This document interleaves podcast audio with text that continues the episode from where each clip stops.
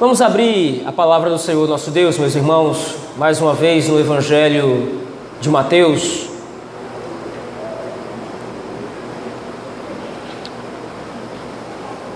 Evangelho segundo escreveu Mateus, capítulo de número 13.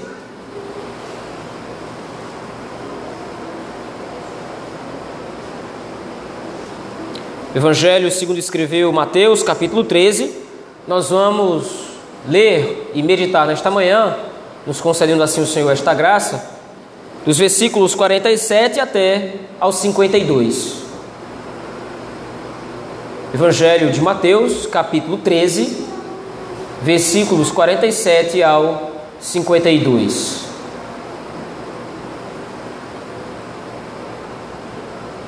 Assim nos diz o Evangelho.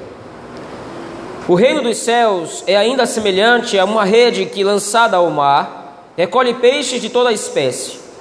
E, quando já está cheia, os pescadores arrastam-na para a praia e, assentados, escolhem os bons para os cestos e os ruins deitam fora.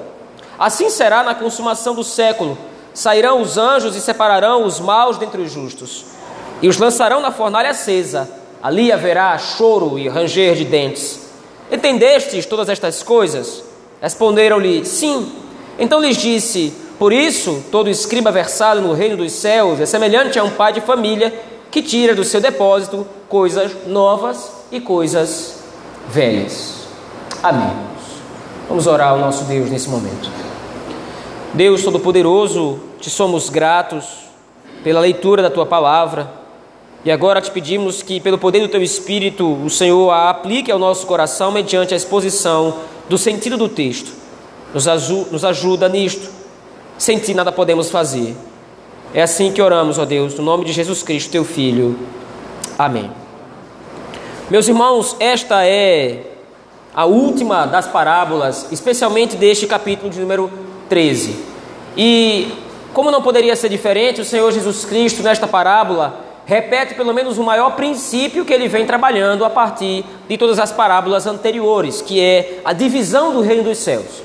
Nós já vimos o alcance do reino, nós já vimos a natureza do reino dos céus, por exemplo, na parábola do semeador, nós já vimos a própria divisão do reino dos céus entre justos e injustos na parábola do joio e do trigo, nós vimos a preciosidade e a excelência do reino dos céus através da parábola do tesouro escondido e da pérola. Agora, nesta última parábola, o Senhor Jesus Cristo resume tudo o que foi dito, destacando um princípio, inclusive que ele já tinha dito, como falei anteriormente, que é a divisão no reino dos céus.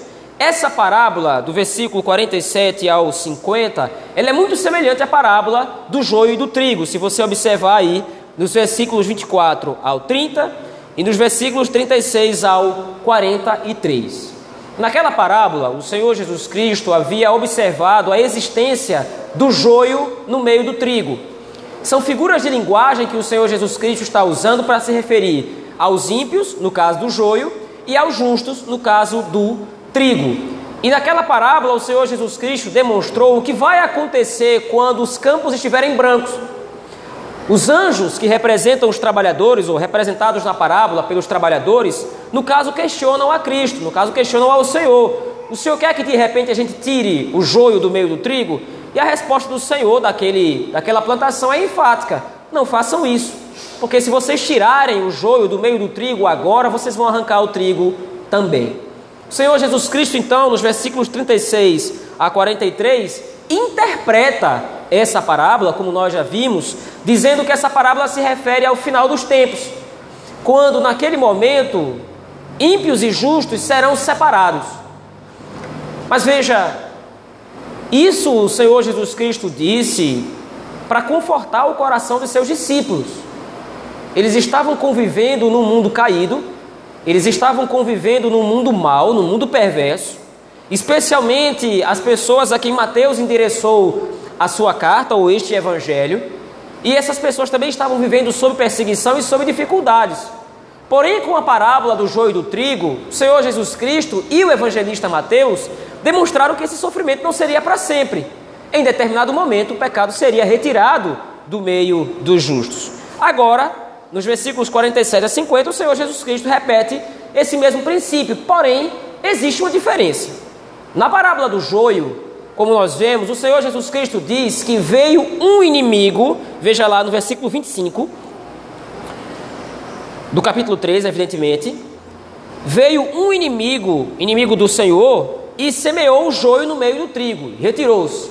Essa é a razão que o Senhor Jesus Cristo dá para a presença dos maus no meio dos bons.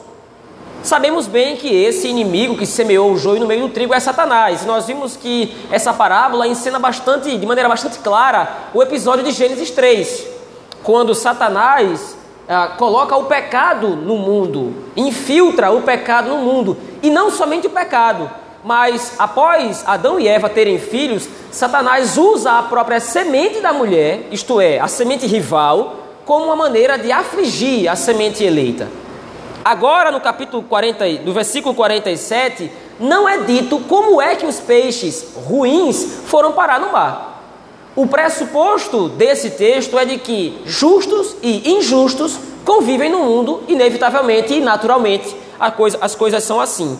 Porém, diferentemente da primeira parábola, a parábola do joio e do trigo, que era para confortar os discípulos quanto ao final de todas as coisas e que esse final seria benéfico, agora o Senhor Jesus Cristo está incentivando os discípulos a não pararem de pregar, mesmo diante do sofrimento. Veja aí o versículo 47.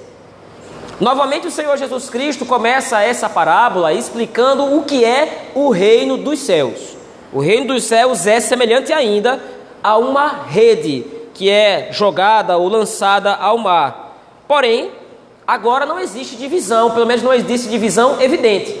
A rede é lançada ao mar e ela recolhe toda sorte de peixes. Com isso, o Senhor Jesus Cristo está se referindo à pregação do Evangelho. O Evangelho não escolhe a quem vai ser pregado. A mensagem do reino dos céus não escolhe somente ser endereçada aos justos. Os discípulos de Cristo, eles não deveriam escolher para quem pregar. Afinal de contas, os eleitos de Deus, eles estão no mundo lá fora e não é possível distingui-los dos ímpios ainda. Os justos estão lá vivendo como ímpios. Aqueles que não abraçaram o Evangelho, aqueles que ainda não serviram a Cristo, estão lá fora vivendo igual aos ímpios. Por isso a rede é lançada ao mar e recolhe toda a sorte de peixe. Porém, versículo 48, novamente o Senhor Jesus Cristo usa uma expressão que dá o entender de que ele está se referindo ao final dos tempos, quando a rede já está cheia. O Senhor Jesus Cristo usa essa referência, como disse, mais uma vez para apontar para o final dos tempos ou para o fim de todas as coisas. Quando o Evangelho tiver alcançado o seu objetivo final, então o momento final também vai chegar. Quando o Evangelho atingir o seu objetivo, quando o Evangelho atingir o seu enlace, o seu conceito final, o seu propósito final, finalmente então o mundo haverá de encontrar o seu julgamento. E quando vai ser isso? Quando a rede estiver cheia. Isso aqui é uma expressão que o Senhor Jesus Cristo usa para se referir ao objetivo do Evangelho, que é testemunhar a todas as nações. Quando é que o fim vai acontecer? Quando Cristo vai voltar? Quando é que nós, os justos, finalmente ouviremos o soar da trombeta, encerrando esse mundo, a sua maldade, o seu pecado e o seu sofrimento? Quando a rede do Evangelho for completada. Quando todas as pessoas no mundo, quando todas as nações ouvirem o testemunho do Evangelho e entenda, ouvir o testemunho do Evangelho não significa, não significa se converter ao testemunho do Evangelho. Porque, como nós sabemos bem, à luz de todos os textos que nós vimos anteriormente, o Evangelho será pregado a todos, mas não será crido por todos. O Evangelho será pregado de maneira irrestrita, como o Senhor Jesus Cristo agora coloca. Ora, a rede foi lançada para o mar e pegou todo tipo de peixe. Não houve distinção dos pescadores em pegar uma espécie de peixe, um tipo de peixe específico. Não. A rede foi lançada para todos. E quando a rede já está cheia, os pescadores então arrastaram a rede para o mar, arrastaram a rede para a praia e assentados agora eles começam a fazer um processo de seleção. Agora sim a distinção é feita. Veja, a pregação do Evangelho, ela só provoca distinção pelo poder do Espírito Santo. Uma pessoa pode perfeitamente, e nós já vimos isso aqui em outros momentos, e esse princípio também é repetido por Cristo aqui. Uma pessoa pode ouvir o Evangelho verdadeiro, genuíno, inúmeras vezes, e nunca se arrepender. Ela pode ouvir o Evangelho sendo pregado de maneira poderosa pelo poder do Espírito, mas se o mesmo Espírito não operar poder no pregador ou naquele que testifica, mas também naquele que escuta, se o Espírito Santo não mover o coração, se o Espírito Santo não tirar o coração de pedra e colocar o coração de carne, nada feito. E agora veja, mais uma vez a figura que o Senhor Jesus Cristo usa aqui, ela é muito pertinente e ela é muito eficaz. A rede alcançou a todos mas agora os pescadores aqui, o Senhor Jesus Cristo interpreta, passa a interpretar no versículo 49 de maneira muito objetiva. Assim será na consumação do século, sairão os anjos, e os anjos aqui são representados na parábola pelos pescadores, e eles vão separar os maus dentre os justos. E essa é uma figura interessante na Escritura. Todas as vezes que o Senhor Jesus Cristo especialmente, ou pelo menos no Evangelho de Mateus, todas as vezes que o Senhor Jesus Cristo vai se referir ao momento final, ao momento do juízo final, são os ímpios que são retirados. Por exemplo, no capítulo 24, o Senhor Jesus Cristo vai falar sobre a sua vinda. Ele diz: Olha, naquele momento, um vai estar dois no campo, um vai ser tomado, vai ser deixado o outro. Vão estar dois na vinha trabalhando, e um vai ser tomado e vai ser deixado o outro. E naquele texto, naquele momento, muitas pessoas interpretam que aquilo se rep representa o arrebatamento. Como se de alguma forma o Senhor Jesus Cristo fosse aparecer e fosse tomar o justo e deixar o ímpio. Mas veja, quando nós interpretamos o texto bíblico da maneira correta, segundo a ótica geral, nós vemos que é exatamente o contrário. Aqueles que são tomados é que são os ímpios. E é deixado o justo. E qual é o ponto? o reino de Deus vai ser restaurado e esse mundo vai ser elevado ao posto que deveria, nunca deveria ter deixado de ser e de acontecer, que é ser o templo através do qual o Senhor vai estar conosco. Para que isso aconteça, e aí você tem que se lembrar da imagem do Éden, por exemplo. O que é que acontece? O Éden ele é criado na sua perfeição, e naquele momento então o pecado entra no Éden. O pecado corrompe o jardim, o pecado corrompe o mundo. E o que é que vai acontecer quando Deus restaurar todas as coisas? É o Éden que vai deixar de existir? É o mundo que vai deixar de existir? Não, o pecado vai ser extraído do reino de Deus. O pecado vai ser extraído do Éden. Da mesma forma, agora o Senhor Jesus Cristo está evocando essa imagem aqui. É o ímpio que é retirado da presença do justo. É o ímpio que é retirado da presença do, do Senhor. É o ímpio que é retirado da sua criação. Para que então, como diz o versículo 50, o juízo recaia devidamente sobre o ímpio. E os lançarão na fornalha acesa. Ali haverá choro e ranger de dentes. A parábola ela é contada por Cristo, ela é explicada por Cristo para provocar no coração dos discípulos a perseverança em pregar o Evangelho. Vocês não sabem quem ouvirão o Evangelho. Vocês não sabem quem é que vai se converter de fato. Mas vocês são como a rede que é lançada ao mar. Vocês são o instrumento do Espírito para que o Senhor chame ao reino os seus eleitos. E da mesma forma como Cristo direcionou essa parábola aos discípulos, da mesma forma como Mateus usou essa parábola para exortar a igreja de Roma, assim o Espírito Santo também usa esta mesma parábola para aplicar do mesmo jeito, esse mesmo sentido do texto para a nossa vida. É desanimador viver no mundo mal. É desanimador viver num mundo perverso.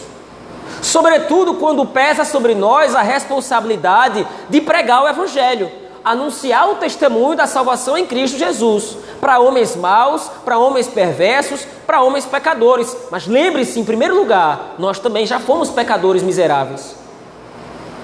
Nós também já estivemos um dia, um dia banidos do reino do Senhor. Um dia nós estávamos distantes do rei, mas um dia a rede nos alcançou. E agora a nossa obrigação, como agentes do reino dos céus, como discípulos de Cristo, é também ser uma rede. O Espírito está nos usando para que possa chamar os seus eleitos à fé em Cristo Jesus. E mesmo que nós estejamos convivendo num mundo mau e perverso, convivendo no meio dos ímpios, é necessário que nós testemunhamos do Evangelho do Senhor Jesus Cristo a todos, de maneira irrestrita. E agora então o Senhor Jesus Cristo encerra as suas parábolas com um diálogo. Veja aí, versículos 51 e 52. A pergunta de Cristo aqui ela é retórica. É claro que o Senhor Jesus Cristo já sabia a resposta. Mas a, através da resposta dos discípulos, o Senhor Jesus Cristo deseja demonstrar um princípio. Entendestes todas estas coisas? Responderam-lhe: Sim. E naturalmente Cristo aqui não está se referindo somente a esta parábola. Quando o Senhor Jesus Cristo pergunta: Entendestes todas estas coisas? Está se referindo a todas as outras parábolas também. Vocês entenderam tudo o que eu disse? Vocês compreenderam a mensagem do reino dos céus? E veja, a resposta afirmativa, ela só é possível se Deus conceder o entendimento para que aquelas pessoas, para que os discípulos, de fato compreendessem a mensagem do evangelho. Então, responder afirmativamente a essa pergunta de Cristo significa que o Espírito Santo capacitou os discípulos a entenderem a mensagem do Evangelho. E aqui então o Senhor Jesus Cristo deixa uma marca inequívoca de todo agente do reino e de todo filho de Deus. Todo aquele que crê em Cristo entende suas palavras. Todo aquele que crê em Cristo Todo aquele que professa a Cristo Jesus como Salvador de suas vidas entende os tempos e as estações. Entende o que está se processando no mundo, entende que a igreja e o reino dos céus está avançando e entende no final que Cristo haverá de retornar de maneira triunfante para publicar o seu reino. E agora é exatamente isso que Cristo referencia no versículo 52.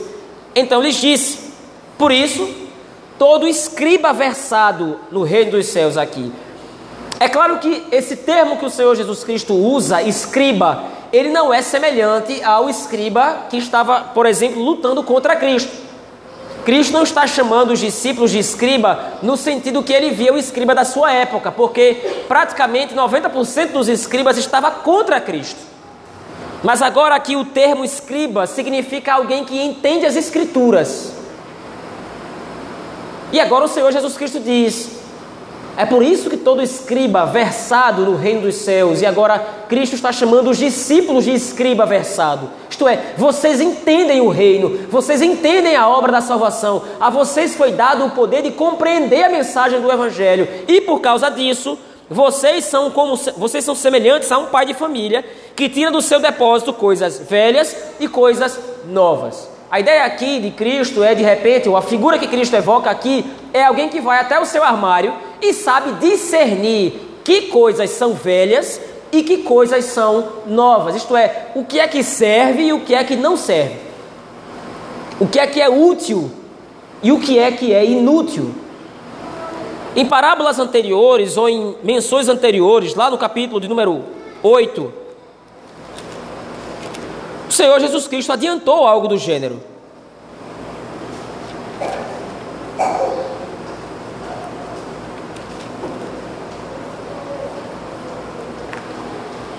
No versículo número 18 a 22 do capítulo 8, o Senhor Jesus Cristo, como nós já vimos, ele conversa com dois discípulos, ou pelo menos dois candidatos a discípulos.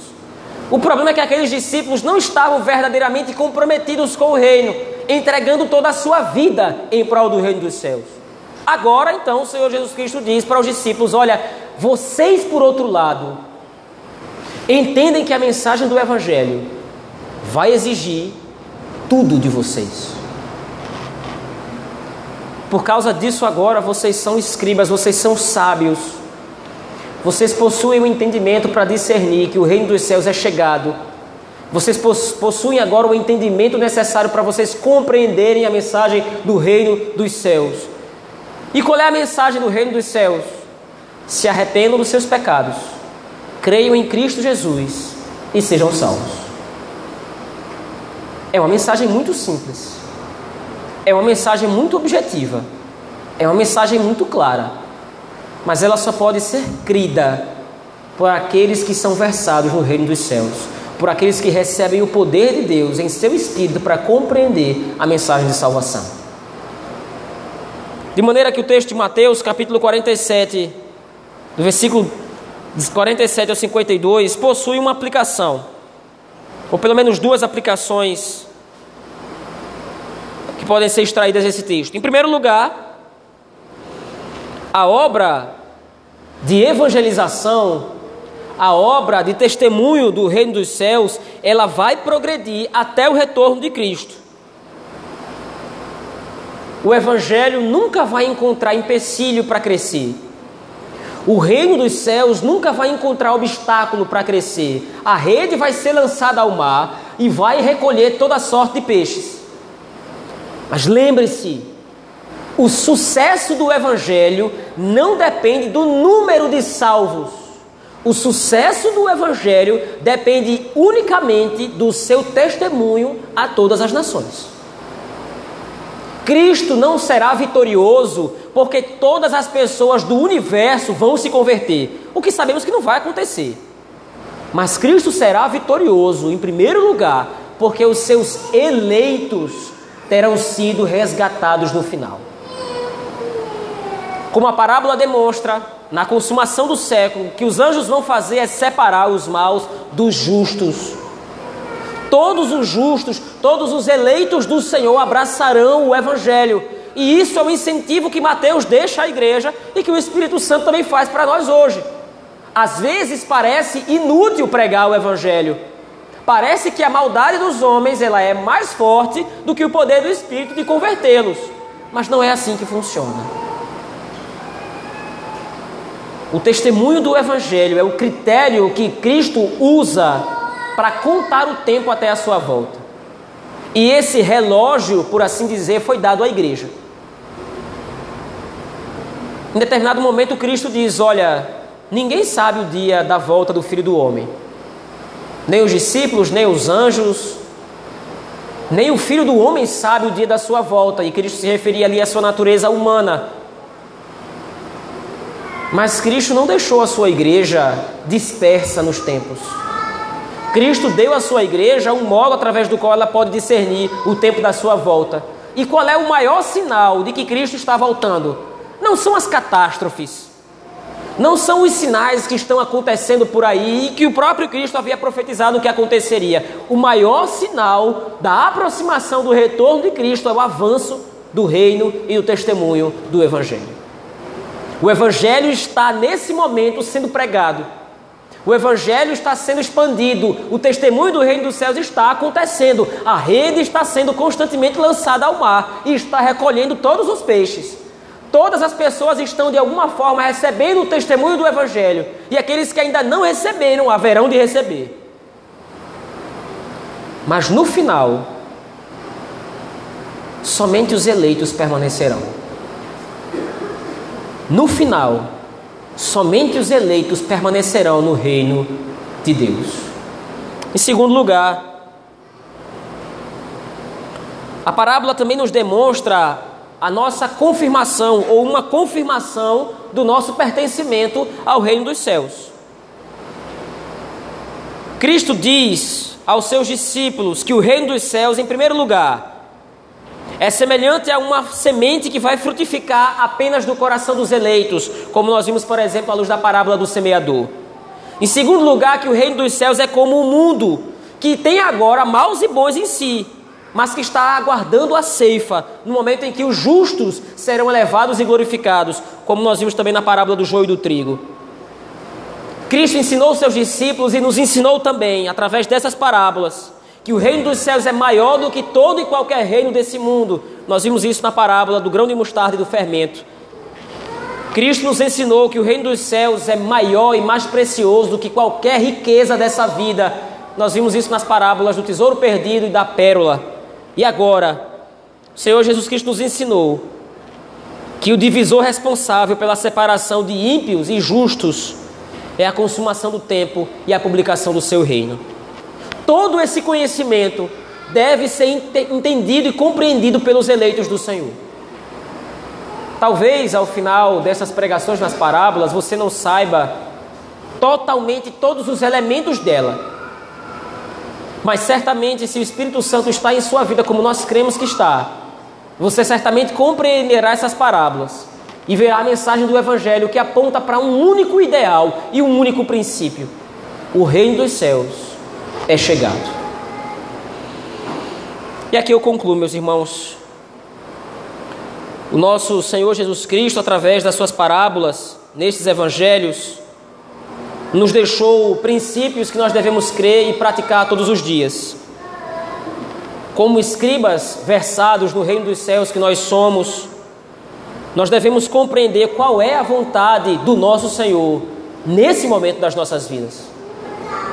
A nós foi dado o conhecimento do reino, a nós foi dado o testemunho do Evangelho, e esse testemunho deve ser pregado. Arrependam-se e creiam em Cristo, para que vocês sejam salvos. Para quem nós vamos pregar isso? Para todas as pessoas que nós encontrarmos. Nós vamos deixar a cargo do Senhor Jesus Cristo que no final dos tempos vai recolher os peixes bons nos cistos e os maus vai recolher na fornalha acesa. Vamos orar ao Senhor, meus irmãos, nesse momento. Pai, bendito, nós te damos graças. Louvamos o teu nome, ó Deus, pela compreensão que o Senhor nos tem dado, de através da tua palavra discernir a mensagem do reino que o Senhor explicou através de parábolas. Obrigado pela compreensão que o Senhor nos tem dado. Nos ajuda, Senhor, a viver de acordo com esses princípios. Nos ajuda, ó Deus, a aplicá-lo todos os dias à nossa vida, pelo poder e obra do Teu Espírito Santo. Tem misericórdia de nós. É assim que nós te oramos, no nome de Jesus Cristo, Teu Filho. Amém.